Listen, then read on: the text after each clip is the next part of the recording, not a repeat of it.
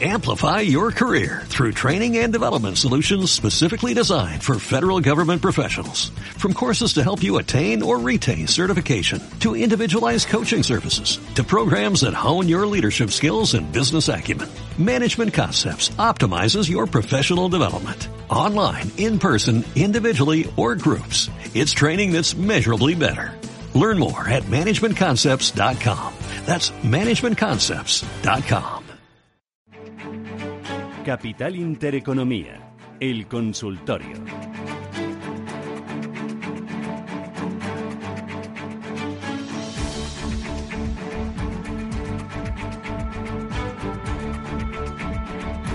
Bueno, Miguel Méndez, Big Deal Capital. Oye, Miguel, dime eh, oportunidades en el mercado americano eh, después de decirme que no estás preocupado por ese desplome de, Apple, ¿no? Bueno, pues es que cuando ves compañías como Align Technology, que ayer la repasaba con mi compañero eh, Alberto Iglesias, que están generando constantemente cash flow, que no tienen deuda, que tienen márgenes de más del 20% y que ha bajado de 400 a 210 dólares que está ahora. Sistema Invisalign, ortodoncia invisible, es un gigante brutal dentro del mercado americano a mitad de precio, pues es que es una oportunidad de compra en estos precios increíble. Yo sé que yo sé que los inversores están intranquilos, que hay volatilidad en el mercado americano, que puede continuar unos días más, que es muy extraño. Yo nunca he visto en la semana de Black Friday eh, de Acción de Gracias caídas de este tipo, los dos primeros días que llevamos de semana. Además, hoy es el teóricamente el último, porque mañana está cerrado Estados Unidos y el miércoles abre media sesión.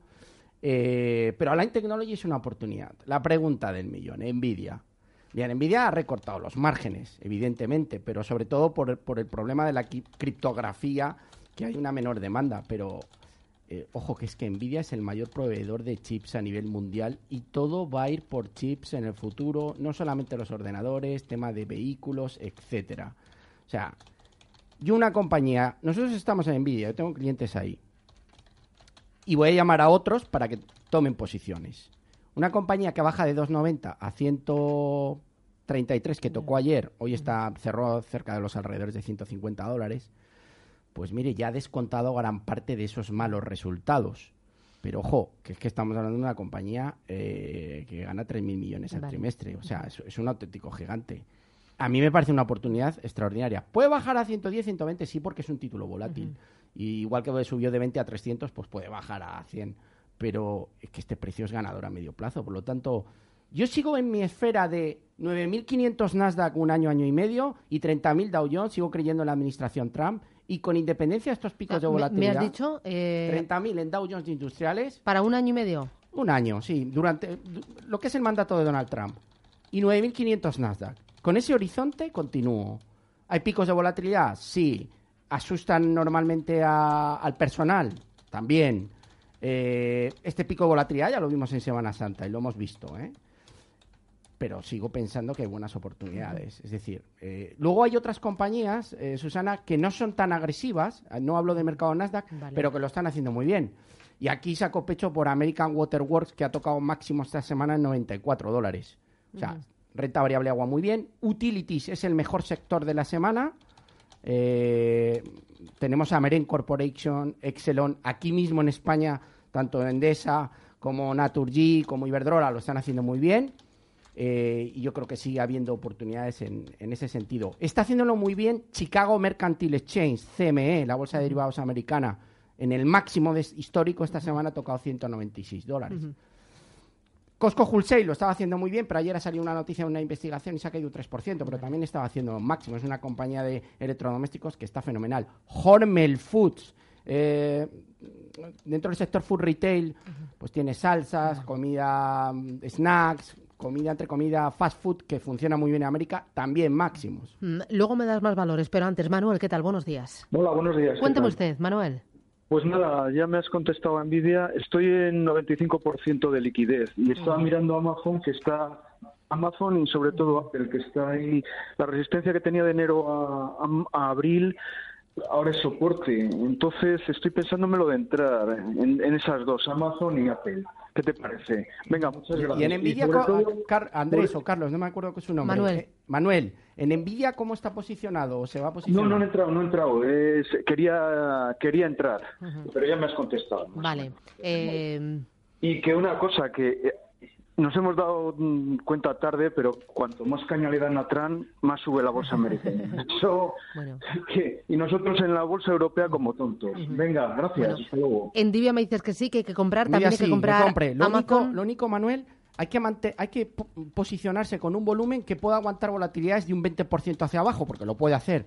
Pero en 149 yo estoy seguro va a volver a la zona de 190, 200, donde tiene ese hueco a cubrir, al menos. Pero es que yo veo mucho más recorrido. Si le soy sincero, yo pienso que Nvidia llegará a pagarse a 500 dólares. Pero bueno, es una auténtica bar- Vale, barbaridad Y luego, ahora. Apple o Amazon, ¿comprarías? Sí, Apple compraría porque a pesar de que ha tenido muchos recortes eh, de precio objetivo y rebajas de calificación, hemos pasado de los 230 dólares a 176. Me encantan los productos nuevos que ha sacado, tanto el iPad Pro como, como el nuevo iPhone. Yo creo que van a ser estrellas en este Black Friday y durante Navidades. Y se está descontando una ralentización por esa noticia de rebaja del 30% de los pedidos pero yo creo que las cifras finalmente no van a ser tan malas y el mercado va a recuperar. Por tanto, sí Apple. Eh, en el caso de Amazon, yo optaría antes por Apple que por Amazon. No es que no me guste Amazon, no es que no crea en la compañía, pero me gusta más Apple. O sea, me centraría en Apple y Nvidia, si quiere ver. Y añado Align Technology, ALGN. Está baratísimo para, para la compañía que es, lo que hace, la capitalización. Y el único inconveniente que tiene es que tiene un PER 40, que, que, bueno, se está rotando un poco de PERs altos a PERs más bajos. Eh, oye, me interesa también el Bitcoin, que lo hemos dicho. ¿Cuánto ha caído desde máximos del año pasado? Bueno, el año pasado tocó 20.000 por estas fechas y estamos a 4.600. Eh, ahora voy a añadir mi, mi visión. Eh, yo no creo que el Bitcoin vaya a ser el rey de la criptografía. Yo estoy apostando en concreto, derivé mis SEOs hace tiempo a Ripple. O sea, ¿el año pasado llegó a 20.000? Sí, sí. El año pasado, por estas fechas además, justo, en- fue en diciembre. ¿Y, y, eh, ¿por, por qué la caída? ¿Por qué? Es un producto muy especulativo y eh, la Security and Exchange Commission ha dado largas para el tema de la autorización del ETF del Bitcoin, que si no me equivoco el día 30 de diciembre tenemos que tener comunicado. Si se quiere encargar el mercado de criptomonedas dirán que no y se derrumbará más. Si dicen que sí habrá una subida porque hay dinero institucional esperando. Se ha perdido un poco el interés y se ha pinchado un poco la burbuja. Pero ¿quién va a ser el ganador? El número uno va a ser Ripple, que tiene el sistema X-Rapid, con el que están trabajando la mayor parte de los bancos. Ojo, hablo de Banco Santander, hablo de American Express, hablo de el, Banco de Brasil, hablo, han firmado con el Banco de Malasia. Es decir, los principales bancos están adoptando Ripple como la criptomoneda con la que están haciendo pagos transfronterizos. Su sistema funciona muy bien, el CEO lo está haciendo espectacularmente. Y fíjate, Susana, es que si comparamos Bitcoin, Ethereum eh, y Ripple, las tres primeras, es que el- la performance del Ripple, el Ripple sigue en 0.46 ahora mismo, cuando con un Bitcoin a 6-7 mil estaba en estos niveles, con lo cual, que nos está denotando? Que está manteniendo el precio en la caída, en el derrumbe de Bitcoin, y ojo, había antes una diferencia brutal. Ahora el Ripple, antes que estaba el número 3, ahora está el 2. Pero es que está solo, ahora mismo el Bitcoin capitaliza 80 mil millones, 79 mil exactamente, y el Ripple 18 mil. Es decir, con que se multiplique el Ripple por 4 o caiga un poquito el Bitcoin, el Ripple en 2019 me atrevo a pronosticar que va a ser el número uno en el mercado de criptomonedas. Además, creo que va a tener una revalorización muy importante. O sea, yo, sí- yo creo que hay una- está habiendo una rotación de salida de Bitcoin y entrada en Ripple directamente. También lo veo por los volúmenes. Pero, ojo, voy a decir una cosa. eh, no es un mercado ahora que interese, se está Vale. derrumbando, se pincha la bur- Yo sigo creyendo que va a haber un nuevo tramo muy alcista en este mercado y que no está muerto. ¿eh? Vale. Eh, tenemos un mensaje de audio que nos han mandado. Eh, recuerdo el teléfono 609-224-716. Buenos días. Eh, quería saber la opinión de Miguel sobre Indra. Estoy dentro a 8.25 y quería saber si en breve lo ve posible llegar a 9. Muchas gracias. ¿Qué dices? Sí, bueno, la verdad es que la tendencia de medio plazo ya sabe que es bajista. El soporte tiene que tener en cuenta 8.05. Si perdiera el 8 sería muy negativo, pero sí que me gusta el movimiento que está iniciando. Ha hecho un pequeño primer tramo de, de 8.09 a 8.58, medio euro. Y ahora el segundo le llevaría de 8.25 a 8.75. Yo creo que puede llegar a los alrededores de 9. Es probable. Yo ahí a lo mejor recogería los beneficios porque la tendencia sigue siendo bajista. Vale. Ojo Eh, que si hay elecciones, Susana, convocatoria, que ya se rumorea. Yo yo creo que el mercado se lo puede tomar muy bien. ¿eh? Vale.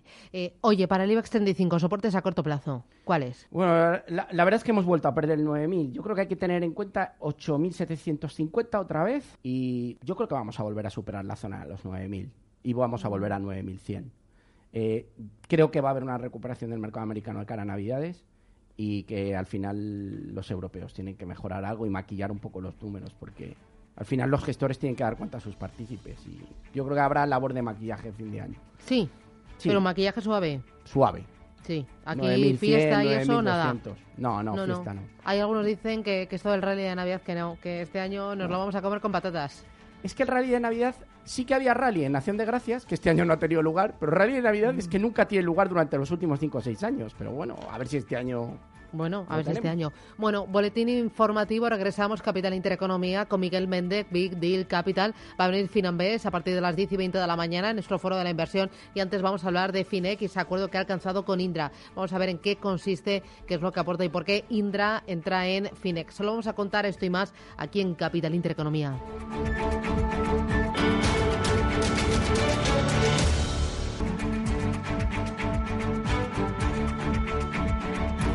Bueno, seguimos en este espacio de consultas con Miguel Méndez, Big Deal Capital y con Marcos. Marcos, buenos días. Buenos días, gracias por llamarme. A usted, dígame. Mire, eh, señor Méndez, usted hace poco rato nos ha comentado dónde espera que lleguen eh, los, índices americanos eh, de aquí un año, año y medio. Muy bien, yo le pido que diga a dónde no caeremos, ni el SP ni el IBEX. Gracias. Gracias. ¿Dónde no caeremos? Bueno, ¿Dónde no cae? ¿Hasta dónde llegará la caída? Claro. ¿Cuál es el soporte más, más fuerte? Que no debería perder para que no haya aquí un cataclás. Todavía no sea adivino. Ah. no, bueno, a ver, no, no, no puedo hacer predicciones de hasta dónde no va a caer. Sí que soy consciente que, viendo el movimiento podría haber una caída adicional. Lo único que hay que comentar es que, por ejemplo, en el Dow Jones, yo sigo más el Dow Jones que el SP y, y sigo el Nasdaq. En el Dow Jones, la anterior caída llegó a la zona de 24.000 no deberíamos de perder ese nivel. ¿eh? No deberíamos de perder ese nivel. En el caso del Nasdaq estamos en mínimos de los últimos tres meses, con lo cual eh, no deberíamos de perder los 6.000. Eso sería peligroso. Pero bueno, yo sigo en mi horizonte.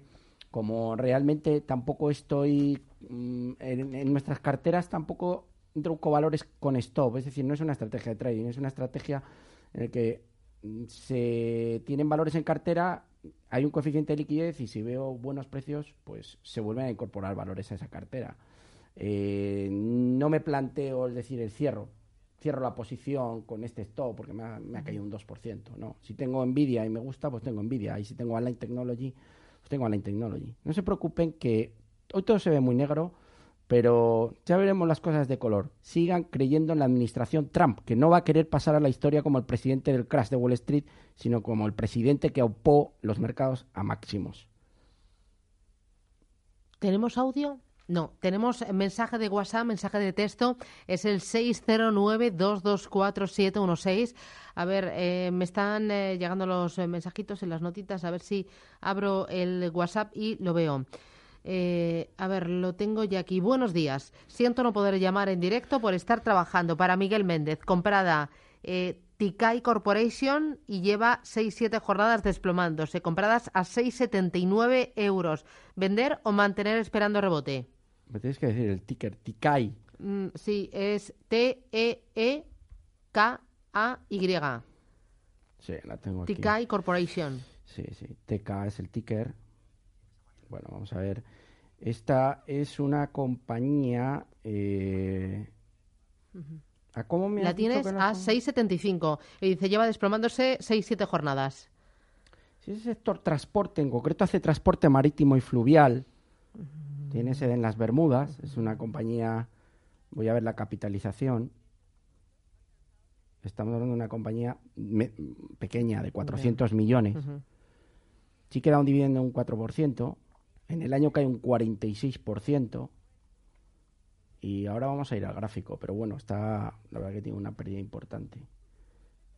Está haciéndolo mucho mejor dentro del sector transportes, eh, por ejemplo CSV o incluso Canadian Railway, Canadian Pacific lo está haciendo bastante bien. La verdad es que sí, que estoy viendo el gráfico, tiene una caída brutal desde los siete y medio en prácticamente los últimos 15 días hasta 4.41.